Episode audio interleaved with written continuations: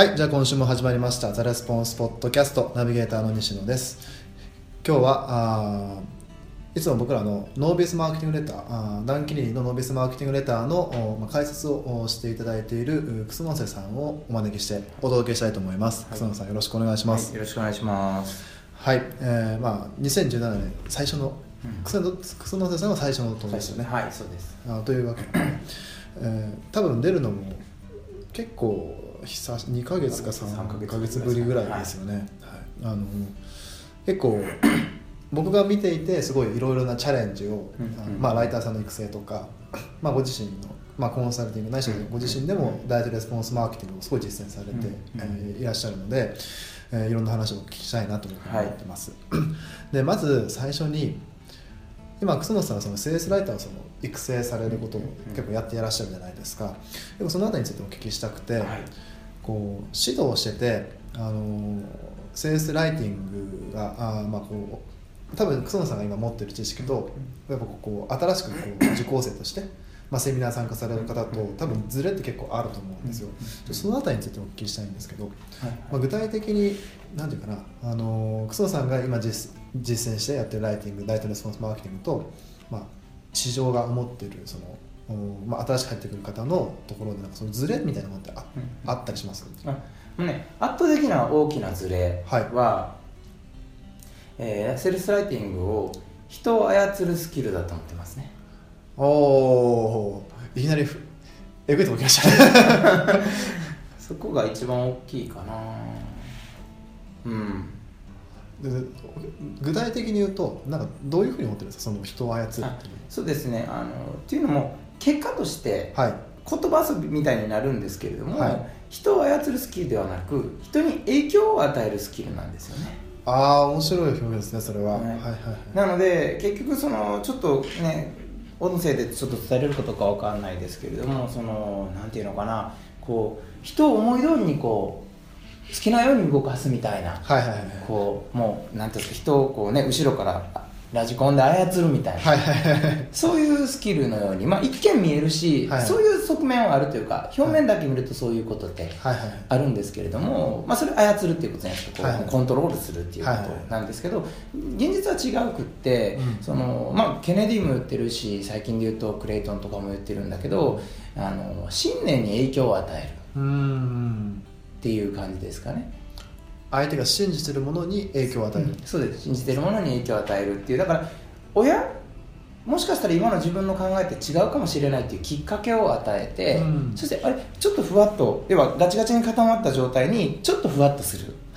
親違うかもしれないとこうふわっと柔らかくなった時にちょっと別にこうきっかけを与えてあげればあれもしかしたらそういう考え方もあるのかな。はいはい。あこんな考え方もあるのかなって言って操るんじゃなく導いたりとかうん。きっかけを与える、例えばヘッドラインとかはそのえ信念に影響を与えるというかちょっと親とはいはい。はい心を開くというか感情に影響を与えるパーって見てて、うん。あれ？これなんだろう？みたいな。そう。いうリアクションをそういう感じですね。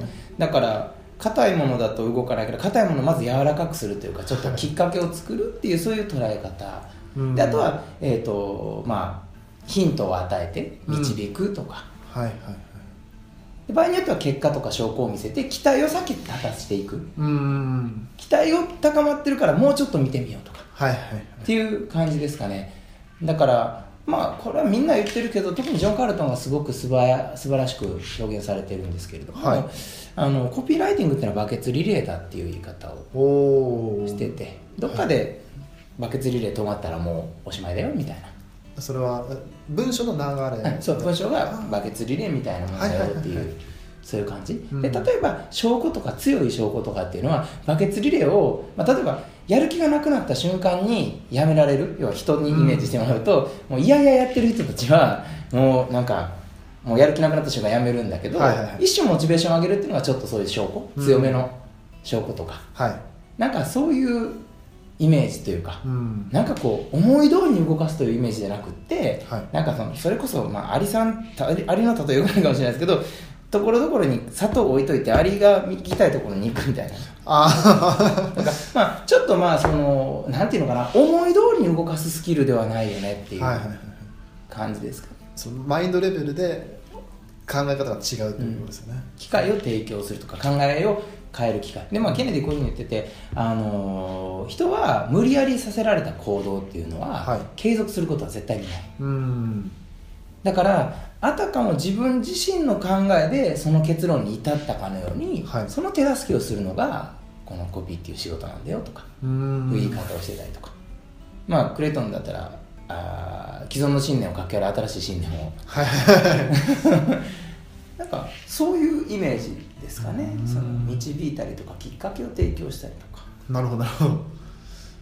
ちょっとちょっと変な話になっちゃいましたいやいいきなり深い話から 新年最初の話が深かったので、あのまあ、まあマインドセットレベルの,、うん。そのコピーという概念がまあなんていうかな、まあ、どちらかというとそのネガティブな,、うん。なんかまあまあどっちかというとな悪魔的なところにうんうん。寄っている人がまあ非常に多かったと。そうですね。やっぱり小手先のものとして捉えた。うーんなるほどなるほど。だから相手の感情に影響を与える仕事なので、はい。相手の表面を見て動かそうとしたって絶対に動かない。そうですね、らそうじゃなくて今相手が何に苦悩して何に悩んで何を欲してるかっていうことを本気で理解してまあ一緒に共に歩むというか。うんうん。そういうふうにスイッチを切り替えた瞬間に見え方が全然変わるんですよね。ほうほうほう。あどどういうふうにっていうのは操るってなったら、はい。お客さんのこと見えてないんですよ。ああなるほど。なるほどなるほど。テクニック使えばいいと思ってるから。はいはいはいはい。だから操るっていう価値観だとそこに相手が存在してないっていう感じでうす、ん How to がこっちの How to スキルノウハウがあるからそれを好き勝手使ったら動くんでしょみたいな。うん。そんな感じですかねなるほどなるほど。相手が見えてないっていうのが結局要は原因を操るスキルと思っているっていうところが原因なんがゆえに結果として相手のことが見えてない。はい。で結果としてみんなやっぱり8割の方が言うのがリサーチのやり方が分かりません。うん。ここに繋がってると思うんですね。なるほどなるほど。結局よく言うじゃないですか。はい。言います。ありますね。どんなリサーチするべきかわからない。みたいな、はいはい。それはマインドセットレベルで人を操るっていううん方にシシフトしてるからお客さんが見えてない。見えないですよね。操ることしか考えてないから。うんだからリサーチがやり方分かりませんってすごい不思議な話で、うんあのまあ、今こうして西野さんとお話してるじゃないですか、はい。こう西野さんのことを知るやり方が分かりませんっていうのと今一緒で、はいはいはい 結局は。なんかうん。相手というものが存在したら自然とそのいろんな情報入ってくるわけでやり方が分からんってこともないなと。そうですね うん。なんかそこに結局原因がそこにあるんじゃないかなっていう。うこうすごく小手先のものとして捉えてしまったっていう。なるほどなるほどそれはでもなんていうかな。一つもしこれは聞いてる方で、うん。まあ、ちょっとそういう節があったとしたら結構パラダイムシフトですよね。そうですね。圧倒的に、まあ一つはその操る観点で、まあ、セールスライティングというものを持っていると、うんうん他にあったりしますか？そのライターあライティングに関してですけど、あそうですね。あのーあまあねまず結果から言うと、はい。おほとんど全ての人がはい。コピーを書いてないです。なるほど。は い書いたことがないそもそも。はいはいだから指導してる上でまず言うのが書こうよって言ってます。なるほど。まあまあもう書きましょう。書こうよっていうこと言ってますね。だから面白いんですよ。あの例えば12週間の、うん。あれねもう本当に例えば AWA だと何でもいいんですけど本当にものすごく体系化そうですね。されて、もうあれ以上学ぶものないじゃないですか。はいはいはい。もうフェクトとしか言いようがないというか、はい。よくぞまとめたみたいなうんうん。ものじゃないですか、はい。だけど一回読んだだけなんですよ。なるほど。どうやら。どうやら。どうやら。はい。で書けないんですって不思議がってる状態の方が結構多くて、まあ書けないでしょうねっていう。うん。そんな感じですかね、そうですね。まあそうだそうですよね。ですか、うん、あれってなんていうかな。こうまあまあ、ババイブルっていううん。ちょっと言い方が変かもしれない、まあ、教科書的なところで、うんうん。何かなこう一回読んで棚に置くもんじゃないじゃないですか、うんうんうんまあ、僕の視点から言うと、そうじゃなくてこう一回やってであ一回こうん。うちゃんと勉強して、でそれ後に、まあ、書いてみて。できんかったなと思ってまた戻る。そういうなんか、まあ、バイブルというかそうそうそうそう。繰り返し読むみたいな、うん。行ったり来たりするものじゃないですか。そうですよね。はいはいはい。こう一回行って終わりじゃないじゃないですか。そうですそうです。多分ねその概念からまずそこのパラダイムを起こしてもらうっていうことを意識してますね。なるほどなるほど、はい。なるほど。なぞってるだけだからうん。こう行ったり来たりするもんですよっていう。うん。で書いてみて分からんかったらまた見て、うん。でまた書いてみて、うん。っていう繰り返しで染みつかしていくっていううん。感じですかね。あでもおっしゃる通りだと思いますね。多分そこですね、なまあ僕まあ、僕のケースで言ってるのもちょっと変かもしれないですけどやっぱりこう自分が書いてみたりあるいはその人に、まあ、今、こう講師として伝えるところもあるので、あの一回伝えまあけ各ケースで一回書いたらまたなんか、ねうん。やっぱりこう僕は読みたがる人なんで、うん本とかそれもうん。戻ったりしますしやっぱ伝える時もその前にこうみんなの用語の定義どういうふうなのを使ってるかとか見てで、まあ、本見てでまた伝え終わったらまたあの表現どうだったのかなって言ってまた戻ったりとか,、なんかこういう感じでなんかこう行ったり来たりみたいな、常にそうじゃないですか。ね。何回も、はい。どうやらそれをしてないなっていうことがん。分かりました。なるなるほどこれね面白いもんで今日ねたまたまですけど、うん。いや僕ヤフーニュースを毎日研究してるのではい。ヤフーニュースにすごく面白いのがあってこれはねコピーライターにもものすごく勉強になるコンテンツではい。あの偽ニュースサイトっていうのが今んドナルド・トランプのね登場で、偽のニュースサイト要は彼ゴシップ存在がゴシップだからはい。トランプが言いそうなことみたいな、はいはい。その偽ニュースサイトみたいなのでなんかめちゃくちゃ稼いだらしいんですね。へもう要はアフィリですね多分広告収入で、入。はい。でそれであ日本もそれいけるかもって言ってそのちょっとまあ韓国と今あんまり状況が良くなかったりするので、うん。そっち系の偽ニュースサイトを作るっていう。ことをやった人がいて。やった人いて。で、まあ、19万 PV 稼いだとか言って。へえまあ、手法、まあ、やってること自体は褒められたもんじゃないんだけど、はいはい。あの中身は完全にもう顧客を理解するっていうかどういうものが人に拡散されやすいかとか全部研究してうんでどうすれば人は間違って本物のニュースサイトと思いながら自分のを見るかとか全部研究してて、はいはいはい。でその時やったやり方が、えーパソコンの画面のはい。右側にそのターゲットが見ているであろうサイトを置きます。はい。サイトの構成とかはい。で左側に自分の原稿を置いて、はい。で左右を見ながらテイストを真似しながら見て、はい。っていうのをやったら、まあ、何回かそれを繰り返すともう自然とその媒体の特徴っていうのが分かるからあとはそれで自分のもので好きに記事を書くみたいなことやっててまあ同じやなと思って。すごい人いますね。すごい。25歳、25歳はあすごいな、うん。だからどっちかというとハッカーとかそっち寄りの人ですよね。あの要はハッカーも全員天才じゃないですか。そうですねそうですね。そういう多分まあすごい特殊な方やなと思ったんですけど。はあまさかの、うん、ちょっと強烈すぎてちょっと音声にはあんまり残したくないみたいな。まあでもすごいどういう情報が拡散するかっていうとね。ヘイトとヘイトはまあ分かる。ヘイトは拡散しやすい。あ英語か。あ嫌いってこと嫌い。要は、はもう嫌悪感が増すようなものは拡散しやすいんだけどもう一個ねああこの子すごいなと思ったんですけどあの誰かが悲惨になる様を友達例えば寺本さんが「おいおい寺本もうすぐ落ちこぼれるぜ」みたいな情報。要は要は井戸端僕と西野さんが寺本さんの悪口を言って盛り上がれるきっかけを与えるコンテンツが拡散するんだとまあ言わないけどそうそう。言わないけれどまあちょっと分かりやすい例えみんなが知ってる人を登場させるそうで、でも言われてみたらその女子会とかでしてる人ってそのあの人がどうやらちょっとなんか今度悲惨な目に遭うわよみたいなはいはいはいはい。こう伸びるじゃないですか。はいはいはい。まあちょっと話ちょっとそれちゃったんですけど、はい。まあうん。まあちょっと話を戻すとそういうこう何回も見ながらはい。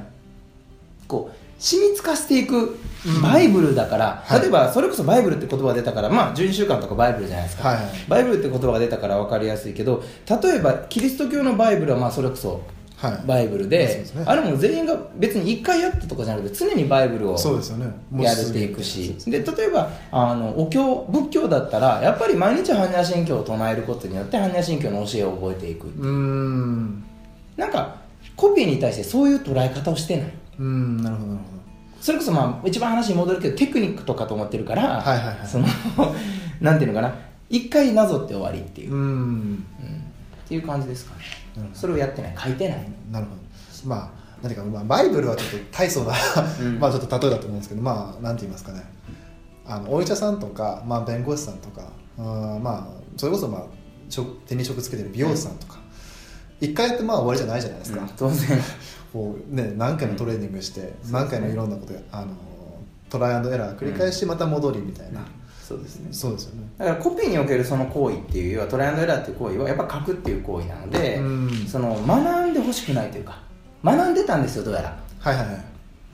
じゃなくて書くために学ばないといけないからこのセンテンス、この章なんとかセッション1とかだったらあじゃあこれは例えばコールとアクションの作り方とかだったら、はいあコールとアクションこうやって作るんだって読んでじゃあちょっとコールとアクション書いてみようかなってうん書いてみて、あれ？書けない。で戻ってあここやったってそのやることによってまた戻るっていう。うん。それこそあのね成長の4段階っていうのがあって。はい今まあコーチングのねクライアントさんに顧問入ってるんですけど、はい。コーチングの時の4段階で人の成長の4段階なんですけど、はい。まずまず第1段階はい。はできないことを知らない。なるほど。第2段階にできないことを知っている。はいはい第3段階に意識しながらやるできる。はいはい。はい第4段階に、えー意識しなくてもできるようになる。この4段階で人は成長していく。うん。でね。書かないということはゾーン1でずっとあなるほどなるほど。できないことを知らない。だからコピーってできないことを知らない状態から、えーまあ一回学んでみてできる気になる。はい。じゃあやってみる。全然できない。できないことを知っている。だからできないから意識してつまり見ながらやってみる。はいはいはい。でそれを繰り返していくうちに、えー意識しなくてもできるようになる。うん。これが習得。そうですねそうですね。ですね。うん。だからやってないから全員1のままだった。っうーんなるほど。ていうなるほど。でも今の話は何ていうかな？僕はスポーツやってたんで、手張りみたいな話が結構多いんですけど、あのやっぱまず最初は先輩とか先生の肩をこうとにかく真似るというか、うん。最初の段階はもう、まあ、学ぶけれども、うん。やっぱ実際にこう、うん。スポーツやったら一回やってみるか。で先輩から教えてもらう。でだんだんそれができるようになってきてから、まあ、破るみたいな、まあ、もうほぼ意識しなくてもできるそういう状態だと思うんですけどでもまさに同じそうですね。だからそれも話戻って、まあ、一番最初に戻るのは結局やっぱり操るスキルっていうふうに捉えてる、うん。小手先で捉えてしまってるからやっぱりそのそこを超えれないというか。う、ん。ね、だ例えば何でしょうね。それこそさっきスポーツの話してたからスポーツが上手になろうと思ったら、い。結構練習せなあかんなって思うじゃないですか。そうですねそうですね。けどコピーって不思議なもんで結構練習せなあかんなってみんなあんまり思ってないと思うんですよね多分あその見てると。あはいはいはいはい。そこが結局やっぱりこの操るスキルやから覚えてしまったら終わりというか。うんっていう価値観のズレスタートラインのズレがそこに現れてるのかなっていう。要は練習が甘いというか。うん。そこをめちゃくちゃ言いますね。なるほどななるほどな、まあ、今言った、まあ、練習が甘いというか、そのうん。まあ、習得する段階において、うん。まだそもそものスタートラインがまだ、うん。まあ、ほぼ立ててないような、うん。そういう状況だったと。そうですね